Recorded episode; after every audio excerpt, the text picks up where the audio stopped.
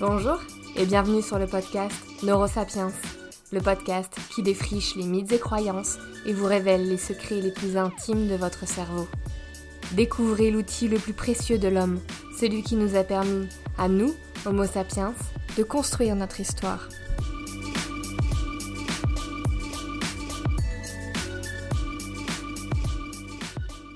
Hello les neurosapiens On se retrouve cette semaine pour la partie 2 de l'épisode sur les rêves. Vous allez voir, j'ai encore plein de choses à vous partager à ce sujet. La semaine dernière, on a vu que les rêves étaient présents tout au long de la nuit, mais proportionnellement parlant, beaucoup plus fréquemment durant les phases de sommeil paradoxal, qui se retrouvent surtout en fin de nuit. Pour exister, les rêves sont surtout tributaires du rythme des ondes cérébrales dans le point chaud postérieur, situé dans la moitié arrière du cerveau. Ce point chaud recoupe des aires sensorielles et est donc capable de créer tout un monde en rêve. Les ondes cérébrales doivent atteindre un certain seuil d'intensité à cet endroit précis pour qu'un rêve puisse être créé. Ensuite, de nombreuses zones s'activent en réaction au rêve, comme l'amygdale par exemple, liée aux émotions. En gros, notre cerveau s'active presque comme si nous étions éveillés, sauf que nous ne le sommes pas.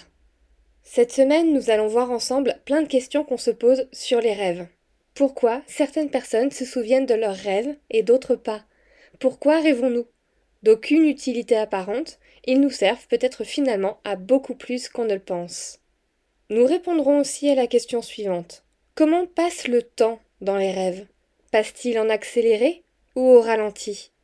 Et pour terminer, nous parlerons des rêves lucides, vous savez, ces rêves durant lesquels le rêveur a conscience d'être en train de rêver? Mais avant de commencer, j'aimerais qu'on écoute la partie 2 du florilège des rêves les plus fous que vous m'avez envoyé.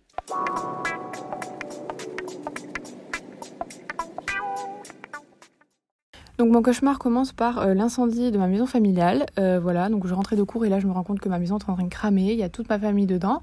Donc c'était en fait un méchant qui avait mis le feu parce qu'il voulait tuer toute ma famille, qui n'a pas réussi d'ailleurs parce que moi j'ai survécu, je n'étais pas là. Et donc euh, les jours passent et moi je me fais traquer par ce méchant parce que voilà, il veut finir le boulot. Hein, donc euh, malheureusement il réussit à m'attraper. Et au lieu de me séquestrer dans une cave ou de me tuer très rapidement, pour éviter que je m'enfuis, donc je ne sais pas ce qu'il voulait me faire parce que je me suis réveillée avant, mais euh, il m'a accroché sur le mur avec un pistolet à clous. Donc je vous explique pas la douleur. Et j'avais un clou dans chaque extrémité et la douleur était tellement forte que ça m'a réveillée. Voilà. Alors moi, mon rêve le plus fou, il commence dans un hall de gare. En fait, je suis perdue et euh, je sors, j'arrive dans un énorme Harrods. Et pareil, impossible de trouver la sortie. Je me mets à courir, mais les boutiques défilent comme euh, des quais de métro. Euh, au bout d'un moment, j'arrive dans un énorme jardin où il fait nuit. Tout le monde est déguisé. Et je me fais kidnapper par trois hommes complètement habillés en noir. Qui me plongent de force dans une piscine, font marcher sur des sortes d'oursins, me mettre la tête sous l'eau. Je me retrouve face à un énorme requin. Euh, et puis euh, le jour se lève et ils m'expliquent qu'en fait ils sont gentils, que tout ce que j'ai vu la veille c'était fictif. Les oursins c'est en fait des Lego, le requin il était en plastique. Et euh, ils veulent que mon bien et me font passer la fin de ma journée dans un parc d'attractions. Mon rêve le plus fou est bien évidemment un cauchemar où j'avais hyper peur. en gros, tous les stéréotypes du cauchemar étaient rassemblés. Genre, l'homme qui me poursuit, qui veut ma mort et qui me trouve, peu importe les super endroits que je trouve pour me cacher. Euh, le fait que bah, toute ma famille et mes amis meurent et je me retrouve seule au monde. Et, en fait, ça arrêtait pas de s'empirer. En gros, euh, si je me disais, bah, ça pourrait être pire, euh, au moins il n'y a pas d'araignées, bah, bim, il y avait des araignées. Ça en devenait ridicule en fait. Et à un moment donné, j'étais tellement à bout, j'en pouvais plus, où je me suis dit, bah, bon, j'ai bien fait, c'était une sacrée performance de résistance émotionnelle, mais là, j'en peux plus.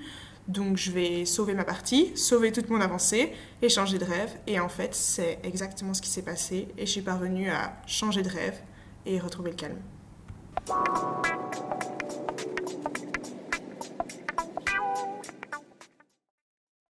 Comme vous pouvez le constater, vous m'avez surtout envoyé des cauchemars. Et on sait tous à quel point il est affreusement désagréable de faire un cauchemar en pleine nuit, T'es obligé de te lever, regarder sous le lit, vérifier qu'il n'y a personne de caché dans les toilettes, aller choper un couteau dans la cuisine pour le mettre sous l'oreiller au cas où. Bref, c'est terrible. Tellement terrible qu'on se demande quel est le but de tout ça. Quel est le but des cauchemars? Nos rêves ont-ils un sens? Si après des centaines de milliers d'années d'existence, Homo sapiens conserve encore cette capacité, c'est que rêver doit avoir un but plus élaboré qu'entretenir la conversation à la machine à café avec les collègues le lendemain matin. À travers les années, on a tenté de donner mille buts au rêve. Messages des dieux, présages, avertissements, vision du futur, représentation de nos vies antérieures, expression de l'inconscient, notamment à travers ses désirs refoulés. Big up Freud. Bon, je suis au regret de vous dire que le rôle des rêves est en fait beaucoup, beaucoup plus cartésien. D'ailleurs, je pose ça là, comme ça, innocemment, mais la théorie qui dit que nos rêves ont une signification universelle est rejetée par la plupart des scientifiques aujourd'hui. Et oui, le fait de rêver d'un couteau n'est pas révélateur d'une grande méfiance vis-à-vis de l'homme et de son pénis. La position de la majorité des chercheurs est que le fonctionnement du cerveau endormi pourrait avoir été en partie sélectionné au fil de l'évolution et procurer divers avantages.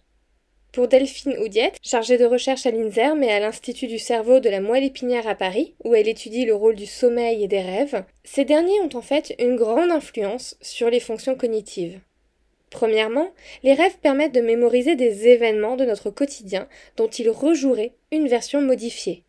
Plusieurs études ont révélé de nombreuses ressemblances entre les éléments du rêve, lieux, objets, personnes, et les événements vécus pendant la journée. Il y a notamment une étude menée en 2003 par Magdalena Foss de l'école de médecine d'Harvard où des sujets devaient noter et comparer leurs rêves et leur activité journalière pendant deux semaines. Plus de la moitié des thèmes, des émotions et des personnes rêvées étaient en lien avec les événements vécus récemment. Bien sûr, on ne revit pas exactement nos journées. Ce sont plutôt des éléments de nos journées qui seraient incorporés par fragments dans nos rêves. Le fait que ces événements vécus ne soient pas rejoués à l'identique durant les rêves, mais remodelés par le cerveau, viendrait accroître également la créativité. Plusieurs études, dont celle dès 1993 de Jacques Montangero, reconnu pour ses recherches sur les rêves et son influence sur notre cognition, ont montré que les rêves favorisent les idées et les associations d'idées inédites. Ils permettraient aussi de trouver plus facilement la solution d'un problème. Troisième rôle. Les rêves permettraient de favoriser l'apprentissage. Une étude menée en 2010 par Robert Stiggold, chercheur à Harvard, montre qu'un apprentissage est d'autant plus consolidé lorsque nous en rêvons par la suite. Dans cette étude, des étudiants se sont initiés à un jeu vidéo de labyrinthe puis ont effectué une sieste de 45 minutes. Ceux qui ont déclaré avoir eu des rêves en lien avec le labyrinthe étaient trois fois plus performants que ceux n'ayant pas rêvé du labyrinthe. Une théorie existante et qui expliquerait pourquoi les rêves persistent chez Homo sapiens est la théorie de la simulation des menaces. Selon cette théorie, les rêves auraient pour fonction de répéter des situations menaçantes, ce qui aurait constitué un avantage évolutif pour nos ancêtres. En jouant mentalement les événements menaçants, nous apprendrions à éviter les pires comportements et à garder les meilleurs. Cette sorte de répétition générale entre guillemets nous permettrait de mieux gérer les émotions négatives. Je ne m'attarderai pas sur cette théorie car les recherches à ce sujet ne sont pas toutes très valides, beaucoup se contredisent, mais en tout cas cet aspect est étudié actuellement et reste à prouver. Les rêves semblent donc avoir été en partie sélectionnés au fil de l'évolution pour accomplir diverses fonctions, comme anticiper, gérer les émotions négatives, consolider la mémoire, produire des idées nouvelles, trouver des solutions à nos problèmes et forger des mécanismes d'adaptation à l'imprévu. Mais les nombreux éléments qui s'assemblent au sein des rêves ne sont pas encore tous explicables et n'ont peut-être pas tous un rôle.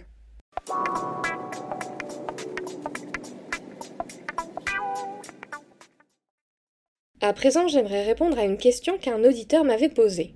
Pourquoi certains se souviennent des rêves et pas d'autres? Pour répondre à cette question, je vais reprendre l'étude menée par l'équipe de Perrine Ruby, chargée de recherche à l'INSERM, au sein du Centre de recherche en neurosciences de Lyon. Dans cette étude, Perrine Ruby a étudié l'activité cérébrale de ces deux types de rêveurs afin de comprendre ce qui les différencie. Les résultats révèlent que les grands rêveurs présentent une activité cérébrale plus forte durant le sommeil au niveau de la jonction temporopariétale. Cette jonction est une zone cérébrale qui, comme son nom l'indique, se situe entre le cortex temporal et le cortex pariétal, et qui est impliquée dans l'orientation de l'attention vers les simulations extérieures.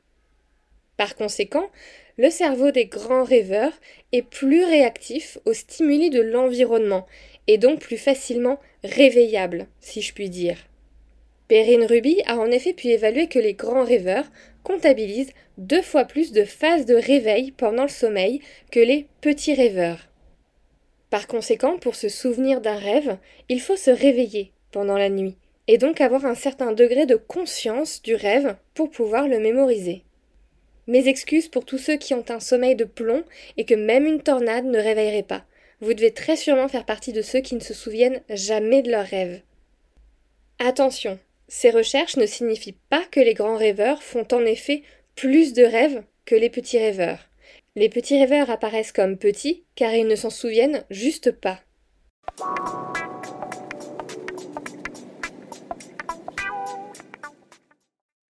Passons à une autre question qu'on retrouve souvent sur les rêves. Comment perçoit-on le temps quand on rêve? Est-ce que une heure en rêve correspond en réalité à cinq minutes dans la vie réelle? Ou est-ce qu'une heure en rêve correspond réellement à une heure dans la réalité? Cette question, on se la pose depuis déjà plus de 60 ans. Et de nombreuses études ont montré que dans le rêve, le temps s'y écoule presque, et j'insiste sur le presque, comme celui de l'éveil.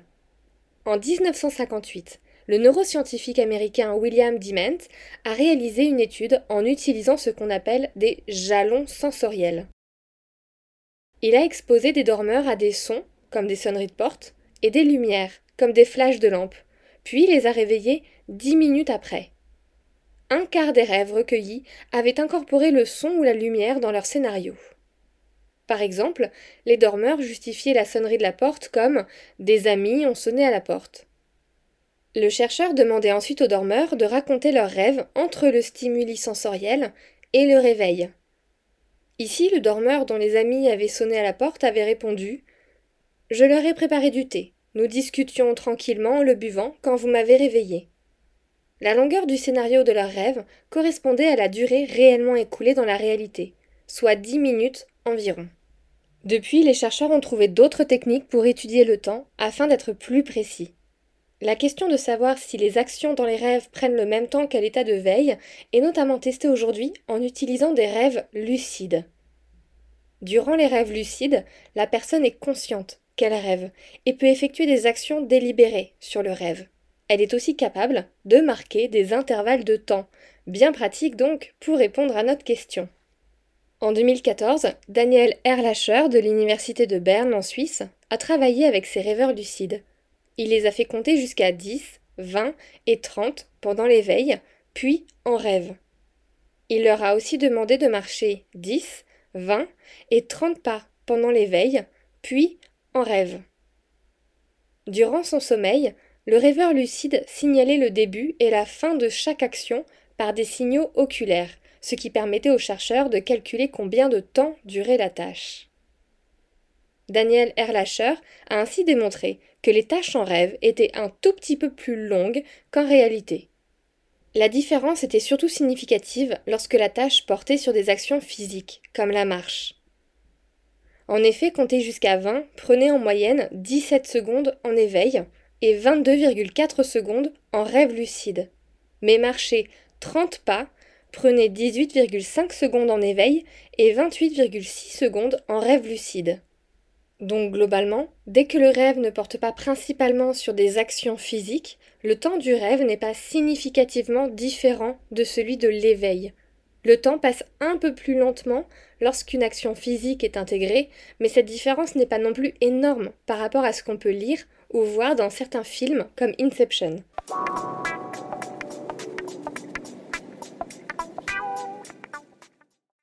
En parlant de rêve lucide, et si on faisait un petit topo sur ce phénomène? Je ne vais pas aborder toutes les informations que nous possédons sur ce phénomène parce que ça nécessiterait un épisode entier. Par contre, je trouve ça quand même intéressant d'aborder un tout petit peu ce phénomène, plus courant qu'on ne le pense. En effet, environ la moitié d'entre nous expérimenterait au moins une fois dans sa vie un rêve lucide. Comme ça peut faire un peu flipper si vous le vivez un jour, autant en savoir un peu sur ce phénomène. Les rêveurs lucides ont une sorte de conscience pendant leurs rêves et peuvent consciemment influencer et contrôler leurs rêves.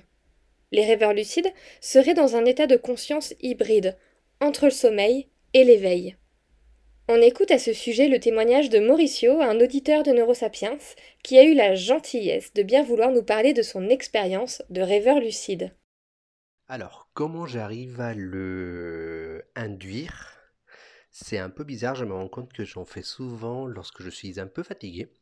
Je pense que mon cerveau ne doit pas totalement se reposer euh, lorsque je vais me coucher. Je fais des rêves lucides en fait.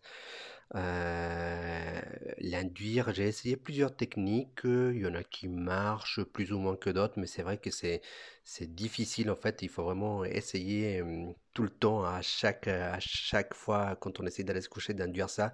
Donc il y il y y il y a- différentes techniques, moi j'en ai pas vraiment.